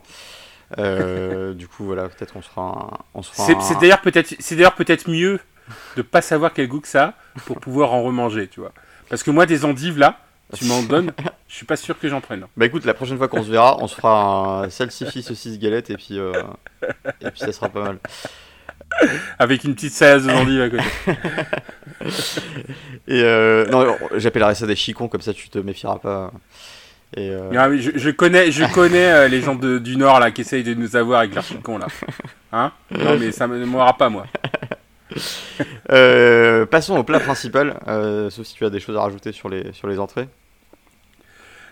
Euh, non non, rien du tout pour moi. Alors, plat principal, côté. euh, Bah tiens, on avait commencé par Mohamed, on va commencer par Sarah ce coup-ci. Côté Sarah, on a euh, la langoustine et l'agneau. Donc, euh, il s'agit d'un pressé d'agneau euh, sur lequel on va placer des langoustines. Euh, topinambour, donc rosé, euh, puis regarni. Alors, les topinambours, ça, je, je retiens la technique parce qu'à chaque fois, moi j'a- j'adore les, les topinambours et tu, tu te doutes pourquoi, c'est parce que c'est un petit goût d'artichaut. Euh, qui est Ouais, très agréable. Je, je m'en doutais un petit peu ouais. Mais euh, et en fait à chaque fois, mais je me, je me fais chier à éplucher les topinambours et alors de loin, je pense que si, si on- il fallait faire un concours des, des légumes les plus chiants euh, à éplucher ou à, ou à préparer. Alors bon, déjà on peut mettre les blettes dedans d'entrée de jeu aussi. Mais les topinambours, Ah, mais les euh, blettes, euh, belle position. Ouais, en, plus- en plus les blettes c'est géant et puis à la fin t'as, il t'en a plus beaucoup quoi. Ouais, non, c'est ça qui est fou. Et, et et c'est- con parce que c'est bon, tu vois, c'est- bon, Ouais. mais il faut, faut mériter Mais- la récompense. La, la dernière fois que j'en ai acheté, je, je, je me souvenais plus que c'était si grand. Et en fait, ça prend de la place, ça prend de la place. Ah ouais, non, et quand tu commences à cuisiner, euh, as partout, tu tu sais te plus dis, quoi en mais attends, mais j'en ai, j'ai que ça. J'avais, j'avais 3 mètres de blettes et j'ai 2 cm de, de nourriture. Qu'est-ce qui se passe? C'est Ouais. euh, c'est un enfer. Et peut-être qu'on trouve ça bon uniquement parce que c'est chiant à préparer. Et, et peut-être que si t'en manges que t'as pas préparé toi-même, tu trouves ça dégueulasse. Il faudra que je fasse l'expérience. Bah, c'est un peu, c'est un peu, un peu pourquoi il faut que si tu, si tu fais un régime, moi je conseille que les gens qui font des régimes, ils font leur plat eux-mêmes. Ouais. Parce que du coup, il y a tout un effort dans le plat. Donc déjà, tu, tu consommes un peu d'énergie. Hein. Et mais tu vas forcément aimer ce que tu vas faire, même si tu fais des légumes, quoi. Hum, c'est vrai. Même si tu fais des légumes, mais quel dédain pour les légumes. mais j'en mange des légumes. C'est juste que bon, bah, voilà. euh, tu te jettes pas dessus. Ouais. je me jette pas dessus. donc voilà, ces topinambours euh, qui sont euh, donc euh, qui sont creusés, qui sont euh, donc je crois que les coques passent au four pour être un peu séchées et croustillantes et le tout est regarni. Alors avec quoi est regarni ça? Je sais plus, mais ça a l'air très bon. Bah, avec le tampinambour mélangé, je crois, avec des, des herbes et. Ah. Avec pas mal de, de, de choses. Farci de sa propre purée aromatisée, donc topinambour, des, de Ouais. la bonite séchée euh, et fumée. La, la bonite, c'est quoi? C'est un champignon ou c'est un poisson? Je sais plus. C'est un poisson. Euh, la bonite, c'est un, poisson fumé que Ouais. tu râpes par-dessus, en fait. Ouais. Euh, Et du Et, cerfeuil. et- et on, et on remercie euh, au passage Cuisine à AZ, de, de- de leur participation à l'émission. Euh, merci Cuisine AZ. Participation Achetez à, à Cuisine AZ. volontaire. Voilà. Ouais, exactement. Donc c'est un, site web, hein, Cuisine AZ. Donc tapez Cuisine AZ, vous avez tout Top Chef, Voilà. euh, tout le résumé. Allez-y.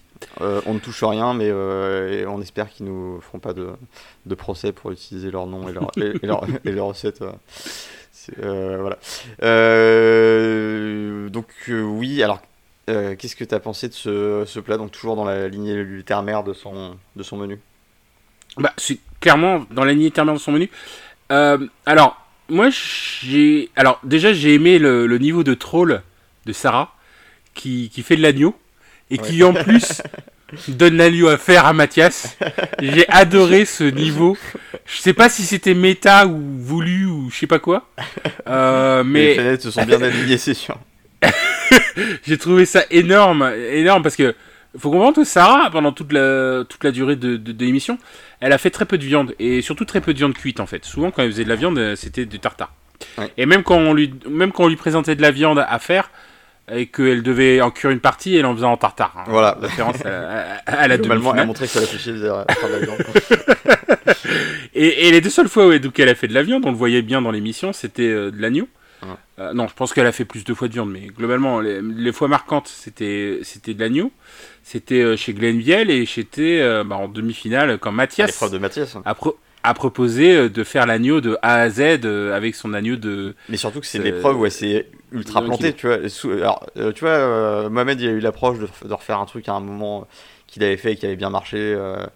et du coup, voilà, on dit c'est malin et, et tout. Mais elle, elle prend le contre-pied total de cette stratégie. Elle fait un truc que non seulement de, manière naturelle, elle aime pas, mais qu'en plus, euh, elle, a, elle, elle a, elle a plutôt raté à l'épreuve, euh, mais genre juste l'épreuve précédente, quoi. Donc c'est Ouais, intéressant. c'était courageux. c'est assez gonflé. C'est assez gonflé.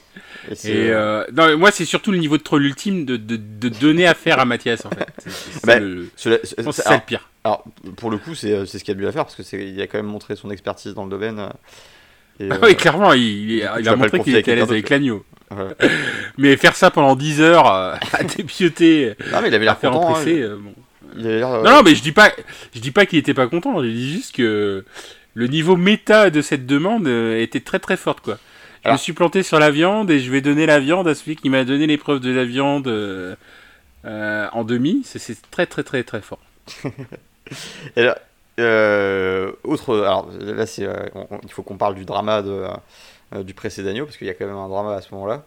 Euh, ben, pas assez de quantité pour, pour faire le pressé pour 70 personnes, parce que je crois qu'elle a 6 kilos pour 70 personnes. Elle espère Alors, mettre quelque chose comme 100 grammes par personne. Ouais, je pense que c'est pas 6 kilos, je pense que c'est plus 60. Mais Non, non, non, je peux non. me tromper, hein. Non, parce que 60 kilos, ça fait presque 1 kilo par personne. C'est pour un. Non, mais surtout qu'il y a, qui- surtout que c'était des épaules et qu'il y avait de l'os dans l'épaule, donc Ouais, euh, il ouais. n'y a pas 6 kilos de viande dans tous les cas. Mais euh, je- Ouais, c'est- juste qu'à la fin, ouais, ils ont été obligés de mesurer la viande qu'ils avaient pour voir s'il y avait 100 grammes par personne. et là, euh, et voilà, il y avait un problème, il n'y avait pas 100 grammes par personne. Et alors là, bah, autre rebondissement, mais ultra malin euh, de, de Sarah, c'est d'utiliser euh, donc un peu des chutes d'agneau qui, qui avaient servi pour la préparation du bouillon. Donc en plus, je pense que ça, ça a dû rapporter quelque chose d'intéressant dans dans le, Ouais. dans, dans le pressé. Et euh, enfin voilà, hyper malin. Elle, remonte, elle, elle repasse de 6 kg à 9 kg, ce qui est quand même beaucoup plus confortable pour atteindre les 100 grammes par, euh, par personne. On va pas Tout faire des fait. maths, hein, euh, parce que je, Ouais, non. je suis Alors je sais pas déjà, trop elle- en, en termes de maths, mais elle a récupéré le- les restes de sel d'agneau, ce qui effectivement était Ouais. très très malin, parce qu'en plus, euh, tout ça avait euh, mijoté dans du cognac et du vin blanc. Ah ouais, donc ça devait être super. Donc euh, clairement, il y avait il y avait un truc de dernière minute, il y avait une idée de dernière minute. Alors après, j'ai vu dans la recette qu'il y avait euh, du fumet de langoustine avec euh, l'épaule d'agneau. Donc je sais pas à quel moment ils ont mis ça, je m'en souviens pas. Euh, bon, moi, l'idée du pressé d'agneau, de toute façon, moi je suis fan. hein. Moi je suis fan du pressé. euh, Je crois de que j'en ai bœuf, d'agneau, euh, c'est c'est très très bon. Bah, ça Ouais, l'air, après, c'est, ça reste de la viande, hein. Euh, bien mijotée, qui a été cadrée dans, dans, un, dans un plat et souvent d'ailleurs euh, recongelé et cuit à la minute. Et, Ah oui euh, parfois euh, d'ailleurs, ouais, parfois frit. Donc là, je pense que effectivement, c'est, un. Je sais pas si c'était servi froid ou chaud. Ouais, je suis en train de Euh, un- m'imaginer un, un, petit doute. je suis en train de m'imaginer un pressé d'agneau pané, c'est comme un- une espèce d'énorme poisson. Ouais, pané. mais ça existe, ça existe, ça existe. Oh là là Souvent, là euh, souvent les précédents, bah, ce genre de précédents, par, ils passent ça dans une panure et ils font frire. euh, ça une petite minute et bon bah t'as un truc super gourmand quoi. Euh, mais Euh, en plus, les, les restaurants viennent de rouvrir, en tout cas en intérieur. Euh, au moment où on parle, je, je crois que je vais craquer, que je vais me faire un resto assez vite. Parce que là, là j'en peux plus de voir tous ces trucs. Là, là ça fait euh, ça fait 2-3 mois qu'on parle de qu'on parle de, de nourriture et de cuisine et, et là j'en il faut que voilà il faut que je passe à l'acte. Euh, la langoustine, euh, intéressant comme association, euh, bah, même si un peu quand même relativement classique. Ouais, toujours pareil. le- je pense que c'est. je- alors, c'est un, un- clairement un très très beau plat. Hum. Euh, je pense qu'il y avait deux défauts dans ce plat et il y en a un qui a été repéré. C'était le manque d'accompagnement. Le déséquilibre, ouais. Euh, peut-être plus de topinambour, ça aurait été euh, euh, profitable. Ouais, genre il y avait un ou deux topinambours euh, dans le truc. Bon, Mm. je trouvais ça un peu chiche. Euh, alors au début, je pensais que c'était, ça allait être servi chichement d'ailleurs, mais Mm. quand tu regardais dans l'assiette, il y en avait quand même pas mal. Hein, Ouais, euh, ça a 100 l'air. grammes, ça, ça donnait quand même pas mal. Et puis cette espèce de sauce perlée, là, je me suis dit, Mathias, il avait, euh, il s'était vengé, euh, je sais pas quoi, il, est, mais il est passé discrètement pour perler la sauce, tu penses euh, C'était pas prévu. Ouais, c'est ça. mais eh, j'ai vu la sauce perlée, je me suis dit, mais ils ont pas montré la séquence où Mathias proposait de faire une sauce perlée, je comprends pas. Non, c'est, euh, et, et d'ailleurs, il y a un moment où Mathias il, euh, il intervient auprès de, de Sarah pour lui dire Ouais, non, mais pour ta cuisson d'agneau, je te conseille plutôt de faire ça. Alors, je me rappelle plus du détail, mais ça, j'ai trouvé ça classe, ce sport. Et euh, en fait, c'était bien de voir euh, bah, quelqu'un qui a l'expérience sur ce type de, euh, de viande, bah, de, qui partage son savoir comme ça. euh, pour, euh, Ouais, non, mais de toute façon, ils, étaient. C'était très fair play. ouais. la s- encore un exemple de solidarité tout au long de, de l'émission et tout au long des, des, des 18 émissions.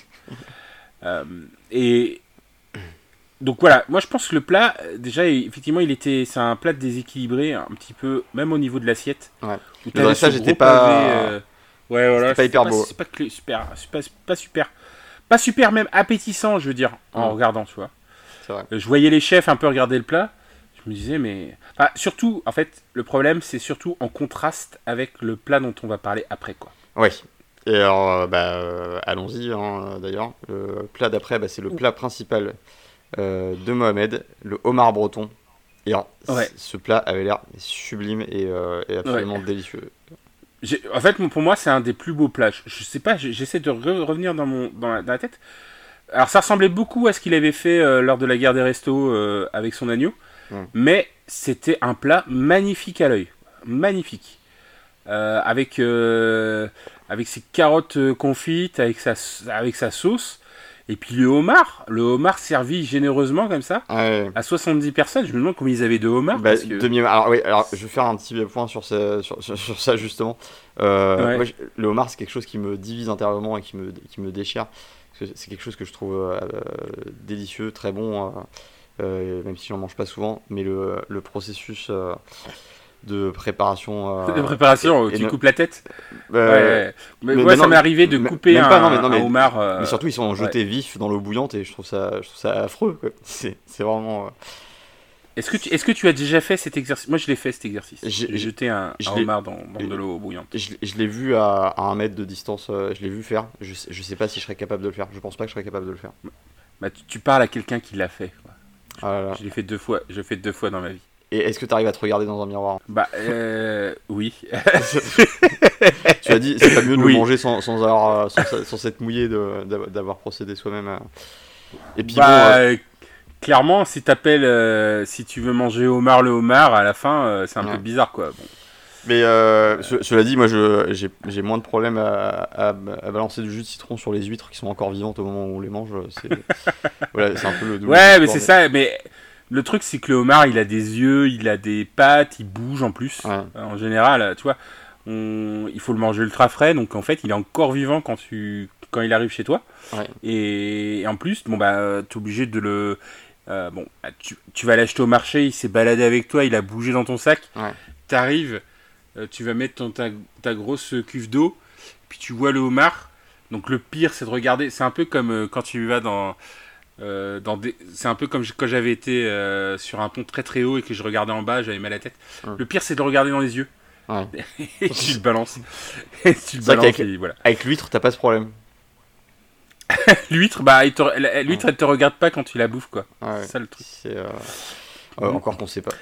Euh, mais, euh, mais voilà, c'est et alors, et, alors, là c'était vraiment donc pour moi c'était vraiment dur à voir cette séquence parce qu'ils ont une espèce de d'énormes casseroles cubiques là, je sais pas comment ça s'appelle les trucs de cuisine quand tu fais énormément de couverts et, et là c'était vraiment c'était le massacre. Mais ils ont pas montré pour les 60 hommards, quoi. Je pense qu'il y en avait, euh, il y en avait ouais, 40, entre 40 et 60, à mon avis. Alors, euh, je dirais, euh, du coup, minimum 35, parce que c'était demi-homard plus une pince par convive, donc minimum 35 pour en avoir 70, il, devait il devait y avoir du rab.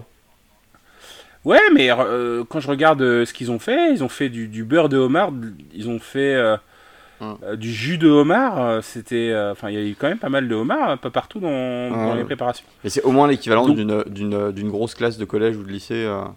ouais, il y avait une quarantaine, il y avait une quarantaine de homards. Qui a, été bouilli non mais tu peux pas. Après, tu vois le résultat, hum. c'est quand même excellent quoi. Ah, c'est vraiment là pour le coup, c'est un vrai plat de palace pour moi. C'est le plat qui est beau à l'œil. ah, brillant, il y a une belle sauce.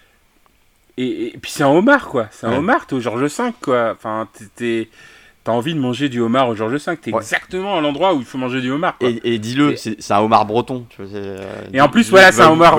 Donc, comment on sait que c'est un homard breton? C'est un homard bleu. Il était bleu celui-là. Mm.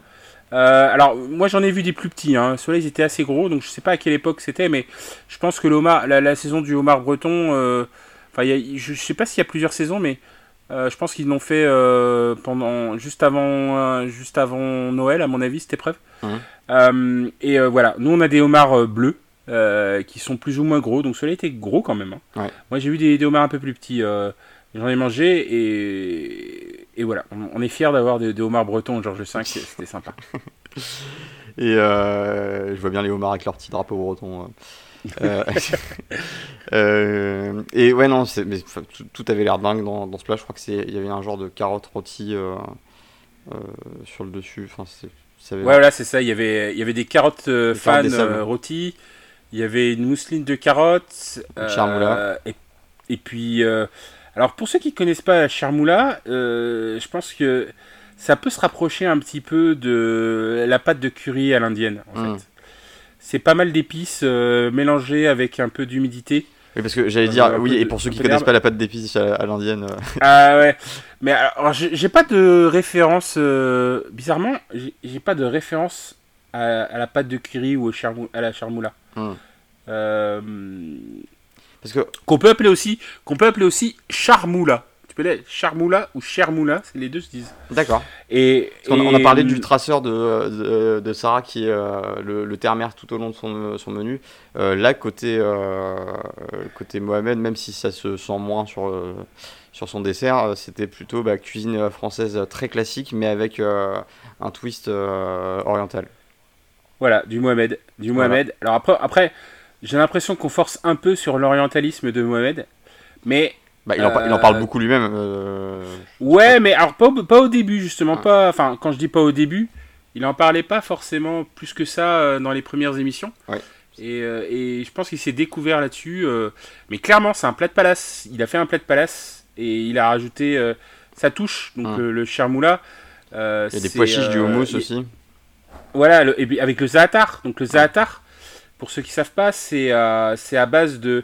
Donc c'est un mélange d'herbes, mais l'herbe principale dans le zaatar, c'est du coriandre euh, et que tu ne retrouves que qu'au Moyen-Orient, hum. notamment euh, dans toute la péninsule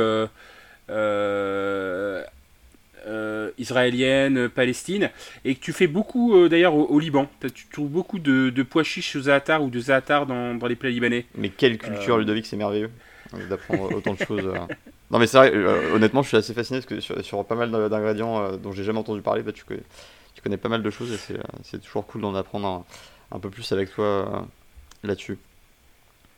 Et, euh... bah, ouais, et merci. Et, du coup, ouais, il a, rajouté euh, cette partie-là. Donc, autant le Charmoula, c'est entre la Tunisie et l'Algérie. Et euh, j'ai cru comprendre qu'il était euh, d'origine algérienne. Mhm. Autant, autant le Zaatar, c'est plus. Enfin, il y a beaucoup plus de pays qui, qui l'utilisent. Mais il y en a beaucoup qui. Enfin, si on vous mange. Je pense que des gens ont plus mangé libanais que, qu'algérien, je pense. Mmh. Enfin, en tout cas, quand on mange algérien, on le sait pas. Quand on mange libanais, on le sait, on va dire. Euh, sauf quand tu prends la sauce algérienne pour un kebab. Euh. ouais, ouais. Ouais, d'accord. Moi, en France, on a l'habitude d'appeler un, truc euh, par un nom qui n'a rien à voir. Genre, par exemple, le tacos. Oui. qui est en fait un, burrito à la base, mais voilà. C'est vrai que. Comme, comme, on, comme on veut être original, ben, on change le nom c'est pas très grave. Euh, je, je sais pas si honnêtement on peut dire grand chose de plus sur ce plat. Parce que, enfin, voilà, c'était parfaitement exécuté, c'était euh, magnifique, le dressage était superbe. Euh, c'était parfaitement exécuté. Le, je pense qu'il y avait, je pense peut-être le, il y avait même pour la texture, il y avait même des feuilles de briques, ce qui rappelait, il y avait pas mal de plats à, base de, de, feuilles de briques. dans, dans, la, dans la cuisine, notamment la fameuse brique hein, qui, qui est agrémentée avec pas mal de choses dans, pas mal de pays du Maghreb. Euh, et il y avait même ce rappel à, la feuille de brique, ce qui, c'est ça, ce qui a été sympa. C'est un plat magnifique. Alors j'aurais un, un, reproche, et euh, c'est un truc dont j'ai peut-être déjà parlé, mais c'est euh, après voilà, bah tu mets du homard, t'es à peu près sûr que bah, que tu vas marquer des points quoi. Bah oui, mais c'est en fait c'est là où on devrait parler de pourquoi cette épreuve ne n'avantage pas les gens créatifs ou qui prennent des risques ou je pense qu'on peut même en parler sur le dessert de, oui. de Sarah, si tu veux. Euh, ouais, on va se garder ça pour le dessert. Ouais. Euh, parce que de toute façon, on y arrive. Bravo. On, y, euh, tout à fait. On, y arrive là, on arrive sur, sur les desserts. par qui veux-tu commencer? Allez, on a fait, on a alterné sur les, sur les premiers. Là, je...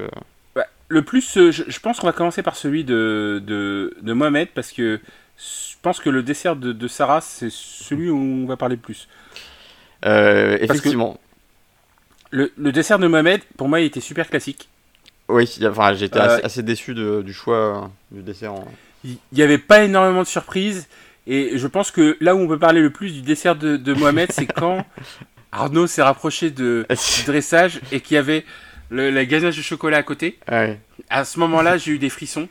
pose cette poche, Arnaud, pose cette poche doucement sur le sol. non, mais alors, je pense qu'il y a un, reproche qu'on peut faire à Mohamed euh, sur ce truc-là. C'est-à-dire qu'il s'est dit euh, bon, j'avais un truc, j'avais un dressage en tête pour, pour ce dessert, euh, mais c'est trop classique. Du coup, je vais faire quelque chose de pourri. Ouais, ouais. Alors, je sais pas si effectivement, j'ai pas compris qu'il avait un dressage en tête pour le coup. Bah si, à un moment il le dit, ouais, ouais je, voulais faire un truc, mais euh, non, c'est trop classique. Euh, euh non, bah, tant, qu'il resté classique, de toute façon, mm. le truc c'est que Mohamed, il a choisi des, des, des, des goûts super consensuels pour le coup. il... a choisi du chocolat, il a choisi du citron confit. Ouais, des après, même, des trucs euh, C'est peut-être à peu près original de mélanger du citron confit avec du chocolat, peut-être hein, pour le kick. Moi, j'adore quand on finit un dessert avec de l'acide. Donc, bon, là, il y avait un petit peu d'acide et notamment du, du mais bon, c'était pas tip top, la présentation était pas gégène, mais par contre au niveau du goût, je pense que ça ne surprend personne. Ah et c'est là où on peut venir au, dessert de Sarah. Oui, parce qu'effectivement, je pense qu'on va pas trop s'attarder euh, sur le dessert de Mohamed, parce que ça devait effectivement être bon, mais, euh, mais voilà, enfin c'est c'est une finale de Top Chef, donc euh, est-ce qu'il n'y a pas quelque chose d'autre à chercher dans, dans, un, dans, un, dessert de, finale? Et euh, côté Sarah, alors là, c'était euh, c'était assez dingue parce que euh, prise de risque énorme parce que t'étais vraiment à part pomme, tu vois, il n'y a pas grand chose et meringue. Il n'y a pas grand chose qui fait penser à un dessert dans, dans ce qu'elle a préparé et pourtant, pourtant ça avait l'air. Alors j'ai vraiment, je vais être honnête, hein, j'ai je, je suis incapable de me représenter quel goût ça peut avoir, même de très loin. mais euh, mais c'était, euh, enfin voilà, c'était c'était assez fou. Non, mais je pense qu'il y avait, il y avait quelque chose de. bah, déjà, l'idée du terre-mer de bout en bout, c'est une excellente idée. Euh, l'idée de rajouter euh, des éléments salés dans son dessert, marin et salé, Oui. avec la salicorne. Euh, je, je suis pareil que toi, je, je me pose des questions sur qu'est-ce que ça donne en bouche. Ouais. Je suis pas, je suis pas hypé par la présentation pour le. Euh, J'ai Mais- trouvé ça joli quand même. Je trouve ça plus- en tout cas plus joli euh, de très loin que celui de que le dessert de Mohamed. Ouais, ouais. Alors le dessert de Mohamed, Bah, oui, ça- effectivement, de toute façon, il était plat déjà. Ouais, ça sentait l'intro pas- totale. ce que Ouais, tout à fait. Mais, mais je suis pas certain que la présentation du dessert de Sarah soit meilleure dans le fond. Par contre, tout ce qu'il y avait avant était bien meilleur en termes d'idées. Euh, Mais le problème, et c'est là où on en vient euh, à, à notre, euh, Le point. à notre épreuve, notre épreuve, c'est que en dans le dessert, tu dois pas. Je suis pas sûr que tu es là pour surprendre. Et je pense que ça avait d'ailleurs joué des tours aussi à Adrien l'année Ouais. dernière. C'est-à-dire que, enfin, soit ton dessert, il est super bon, super gourmand, et tu finis sur une note qui est géniale, soit ton dessert, il divise. Ouais. Et je pense que euh, tu peux pas avoir. euh, Enfin, je pense qu'elle a pris des risques. Et je, franchement, je la félicite pour avoir pris ce genre de risque. Mais je pense que ça divise suffisamment pour que ça lui ait fait perdre la finale. Ah. Autant le plat euh, principal de Mohamed lui a fait gagner la finale, autant le dessert, tout aussi original qu'il soit, euh, n'a pas été suffisamment euh, bon en goût. Parce qu'on peut pas dire non plus que les gens étaient impressionnés Alors, en termes de goût. je, euh, je suis pas tout à fait d'accord là- là-dessus. En fait, moi, je- quand je l'ai vu euh, annoncer son dessert, je me suis dit, bon, bah, c'est euh, c'est foutu pour elle, c'est Mohamed qui va gagner. euh, parce qu'il va faire un truc très bon au chocolat qui, est, qui, qui est très simple à manger.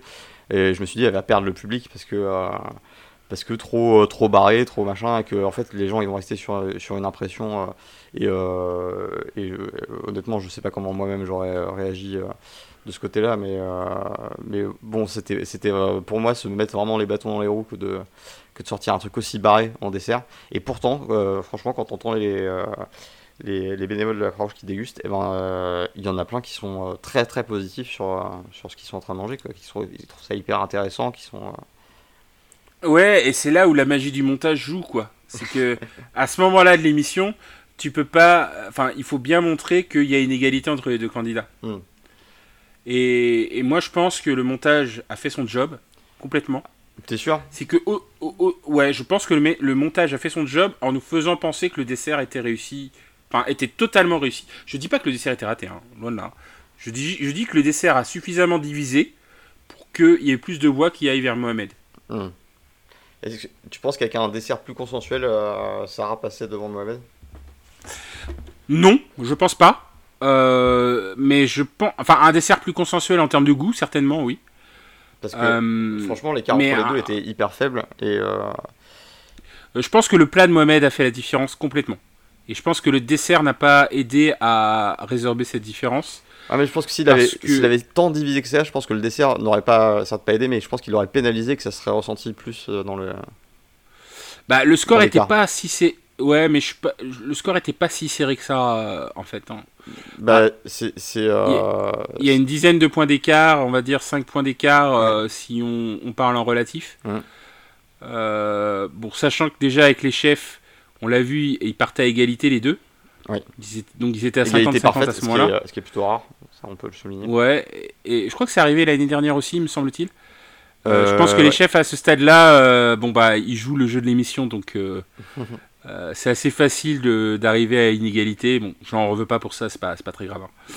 Euh, et, et en plus, comme c'est pas les chefs de façon qui vont influer le résultat, hein, parce qu'ils ont que 4 notes sur euh, 60, euh, enfin sur 74 pour le coup, parce qu'il y a 70 plus 4. Mhm.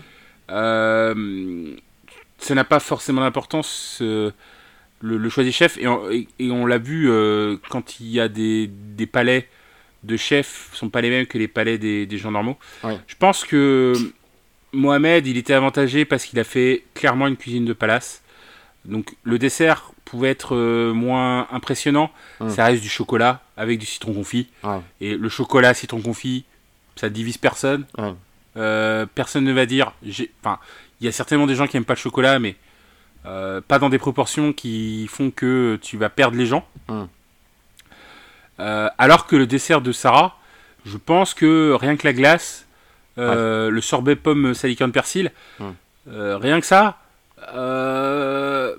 je suis pas certain. Tu vois, autant la meringue nori, je pense pas qu'il y ait gros impact sur le goût. C'est pareil, j'ai du mal à me reprendre. Je, je connais très bien le goût du nori, mais la meringue nori, j'ai vraiment du mal à Et- imaginer.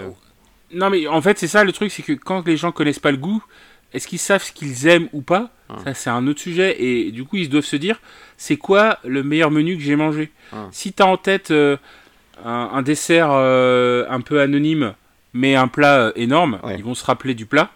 Et je pense que c'est ça qui a joué pour Mohamed. Hum. Et je pense que c'est ça qui a fait gagner Mohamed et qui a fait peut-être perdre Sarah et qui fait perdre et qui, il me fait, qui me fait dire que malgré la créativité, je pense que dans une épreuve normale, avec des chefs, elle aurait gagné, Mhm. en vrai. Mais là, dans ce contexte-là, elle ne pouvait pas gagner avec ce dessert. Ouais. Même si son menu au total, euh, l'idée du menu euh, au global était euh, beaucoup plus originale que celui de Mohamed. Et surtout, euh, plus, enfin, étendu sur l'ensemble de ses plats, tandis que le, le, le côté. le, le côté oriental de, de Mohamed, on l'a moins ressenti sur, le, sur le dessert. Ouais, c'est ça, il était que sur le plat, quoi. Et l'entrée. Et, euh, et l'entrée, euh, alors Dans- en l'entrée, je me rappelle une pas certaine trop le mesure. Euh, ouais, non, le salsifis, ouais, non, je suis pas. Ouais, non, je c'est suis vrai que- pas- C'est vrai que c'était. Non, t'as raison, c'était plutôt. euh, Ouais. Ouais. Non, non, non, je pense que le plat, le plat a joué. Le, le plat était énorme. hein. De toute façon, le plat était énorme euh, visuellement. Et puis, euh, tu l'as vu à la dégustation. euh, j'ai- J'ai même vu euh, Philippe faire la tête à la fin. Ouais. Philippe Etchebest qui faisait une tête euh, pas possible quand il a goûté le plat. Je pense que c'était un indice que euh, il était obligé de voter pour Sarah, mais clairement, il s'est dit à ce moment-là, euh, bon, bah, il va falloir un dessert de fou. Ouais. Et sur la dégustation du dessert, il n'y avait pas non plus un enthousiasme démesuré. Ouais. Ils ont tous dit il y a une prise de risque, mais C'est gonflé. il y a une Ça a prise de pas- ça n'a pas cassé la baraque non plus, je pense Ouais. pas. Parce que forcément, c'est des goûts qui sont, Sauf euh, qui Paul sont Perret. quoi. Sauf Paul Perret qui a été assez dithyrambique euh, sur le, sur le dessert de Ouais, Sarah. ouais, mais euh, je pense que Paul Perret, euh, la créativité sans limite, je pense que c'était sa saison, quoi. C'était Ouais. la saison de Paul Perret, malheureusement, il n'a pas gagné, quoi. Et, et, et non, non, je pense que après, d'une manière globale, euh, ça fait partie de l'épreuve aussi de s'adapter, hein. Et je pense que euh, je, je pense que tu peux mettre, tu peux être créatif, mais tu peux aussi euh, prendre des trucs qui faire prendre des mesures qui vont pas for- qui vont pas te faire prendre des risques démesurés Hum. euh, ou te faire tester des trucs. Bah, Est-ce qu'il y a un entre-deux à la créativité et au fait de plaire à, à- au plus grand monde? Mais est-ce qu'on peut imaginer aussi un, autre modèle de, de finale? Parce que l'air de rien, ça fait quand même plusieurs années qu'on a le, toujours le même schéma de, de finale. Ça pourrait être intéressant. Alors, je sais pas quelle forme ça pourrait prendre, mais euh, moi, je serais, euh, je serais content de voir euh, une saison de Top Chef avec euh, une finale complètement différente de ce qu'on a l'habitude de voir.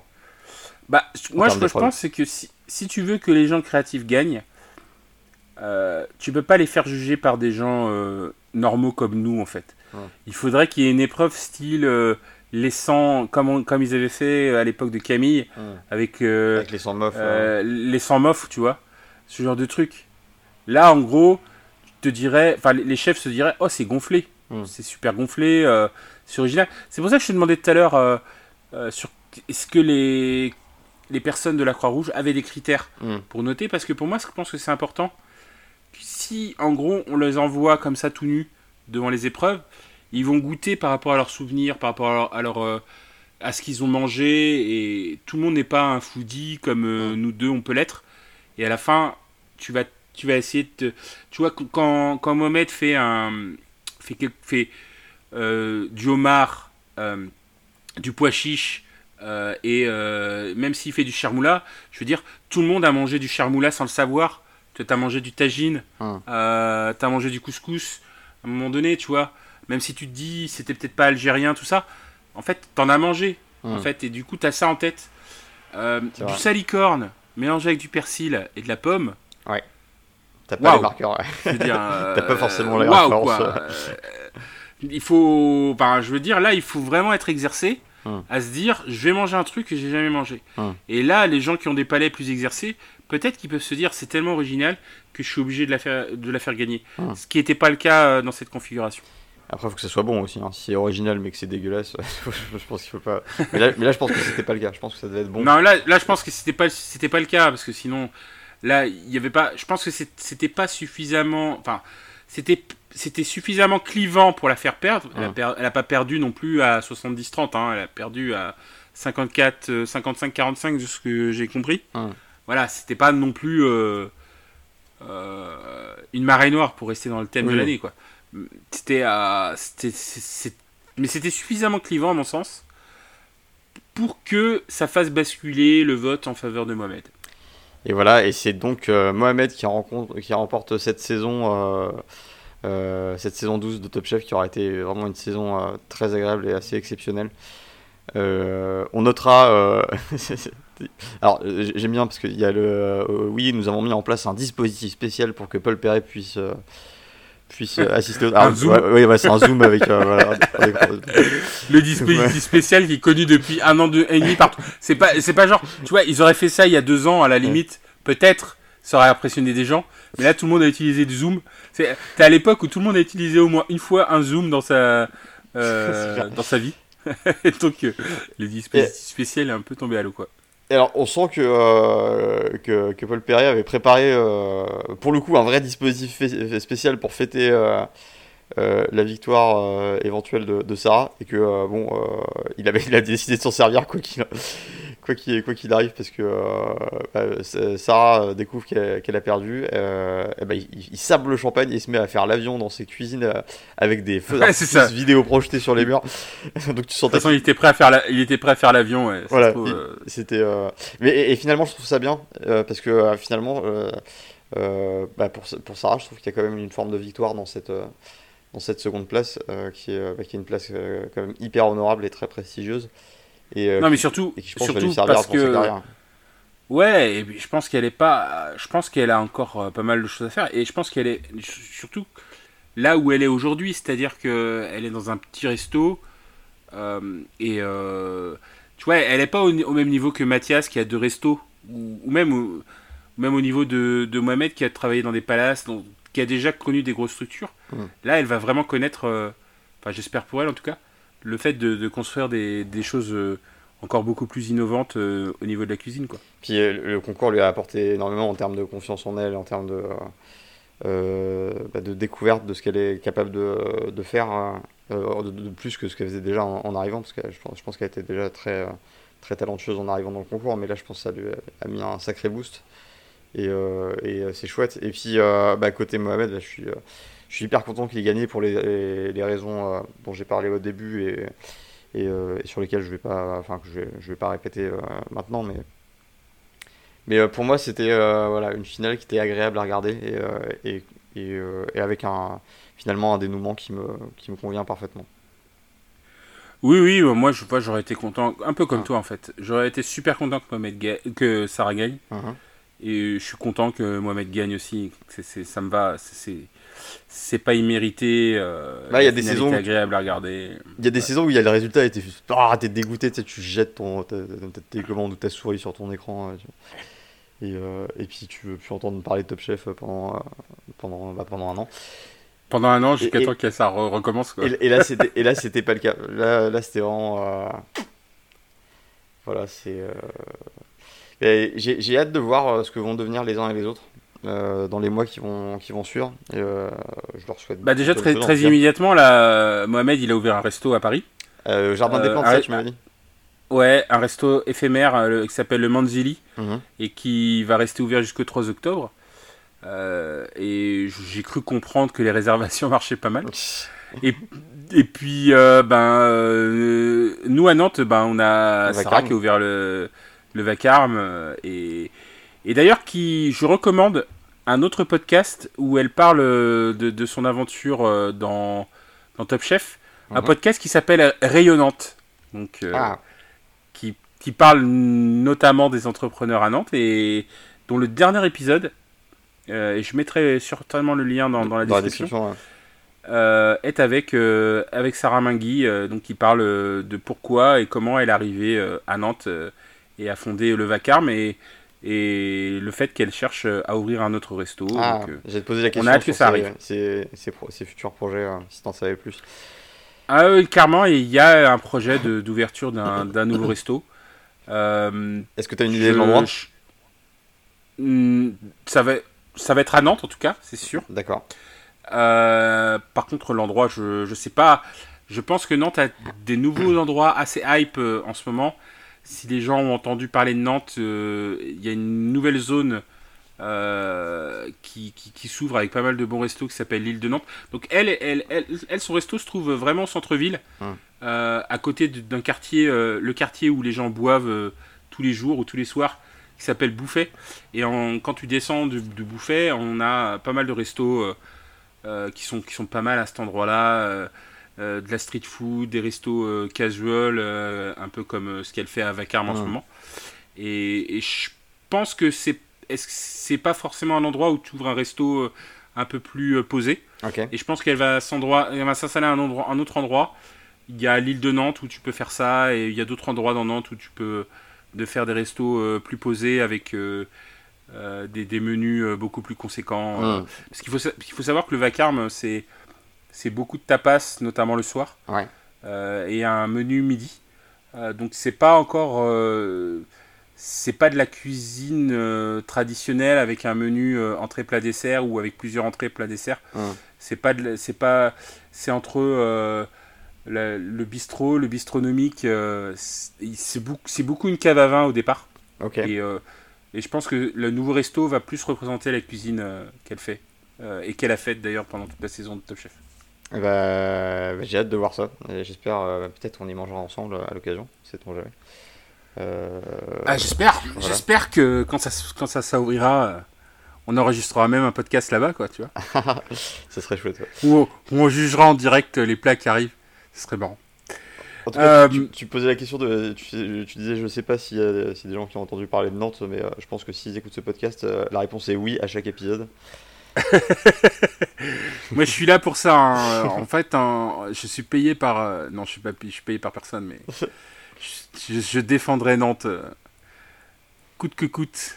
je suis sûr que vous avez une société secrète nantaise ou des tatouages ou des trucs. Ah, je ne peux pas en parler parce que c'est une société secrète. Euh... tu as raison.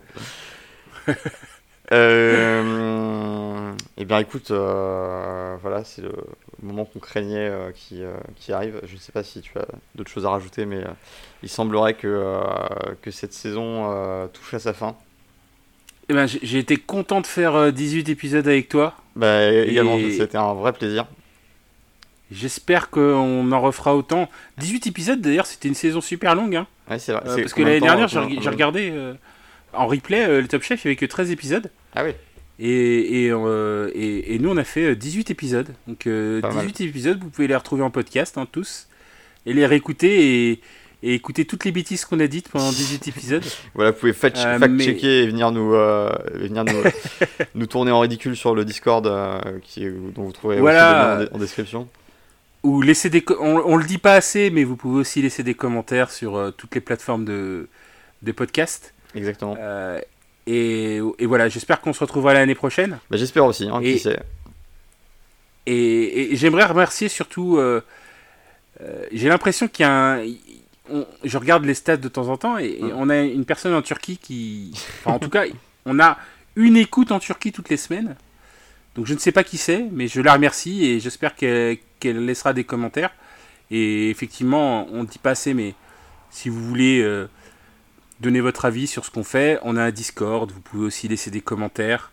Et on se fera un plaisir de, vous répondre. Voilà, n'hésitez pas, on est accessible, euh, on est... Euh, voilà, on a la tête sur les épaules encore hein, pour l'instant. Euh, je sais pas quand, quand, on aura atteint la, gloire éternelle et tout ça, si on sera encore. Euh, ouais, quand on sera à 1000 écoutes par épisode, je sais pas si on aura la, tête sur les épaules, mais à ce moment-là, on parlera, euh, on, mangera dans des restos gastro et on, fera, autre chose, tu vois.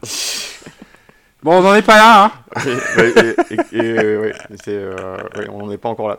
mais, euh, mais voilà, c'était euh, vraiment un, authentique plaisir. Ça va me, manquer ces enregistrements. Et oui, peut-être, je l'espère, qu'on pourra renouveler, l'expérience pour la prochaine saison, la saison 13. On va peut-être skipper à la saison 14 direct parce que ça, ça, porte malheur. Ça, ça, va être quoi le. Alors, si, tu devais définir un thème pour la saison 13, ce serait quoi? Ça serait. Euh... Cuisinier le chat noir, non, je, vois, bien, je, vois, bien, une saison où tu as des, des, gens qui passent pour, pour saboter toutes tes préparations pour. pour ouais, Non, honnêtement, euh, on a eu la créativité sans limite au bout de 12 saisons. Bon, j'espère que les 11 saisons d'avant étaient créatives aussi. Hein. Pour ça, je me suis moqué de ce titre à chaque fois. Surtout qu'ils ont, ont, laissé tomber le truc assez rapidement. Euh, ouais. Même si certains non, j'espère. Un, un, truc que j'aimerais bien, on en a déjà parlé, c'est changer de saison en, réel. En fait, veut changer de, ah saison. Ça serait top. Au, niveau des. Euh, des primeurs, des, de la viande et de tout un tas d'autres choses, quoi. Avoir beaucoup plus de diversité. Voilà, est-ce que est-ce qu'on arrivera un jour dans la saison des fraises par exemple? Je sais pas si ça sera certainement pas l'année prochaine parce que la saison des fraises sera terminée et il faudrait ah. qu'ils enregistrent euh, maintenant, c'est peut-être d'ailleurs le cas. Hein. Mais voilà. Eh bien, euh, nous verrons bien.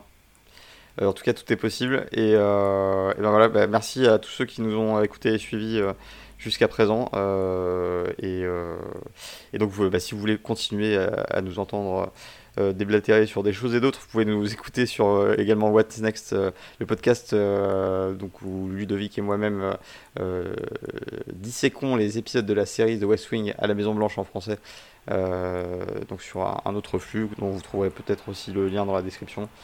je ne sais pas, je, je, suis déstabilisé voilà, par l'émotion du coup je, je, ne sais pas. Voilà, et discuter aussi, bah, venez discuter avec nous sur Discord si vous n'êtes pas d'accord ou si vous êtes d'accord ou si, si vous voulez parler, euh, parler de bouffe simplement. Euh, voilà, ou si vous voulez nous, nous, nous passer un, plat d'endive que je pourrais aimer. Voilà, je, lance un sondage, quel est votre légume oublié préféré? C'est parfait. Euh, c'est parfait, et puis voilà, puis merci, merci beaucoup Florian. Ben, merci beaucoup Ludovic, il est temps de se dire au revoir.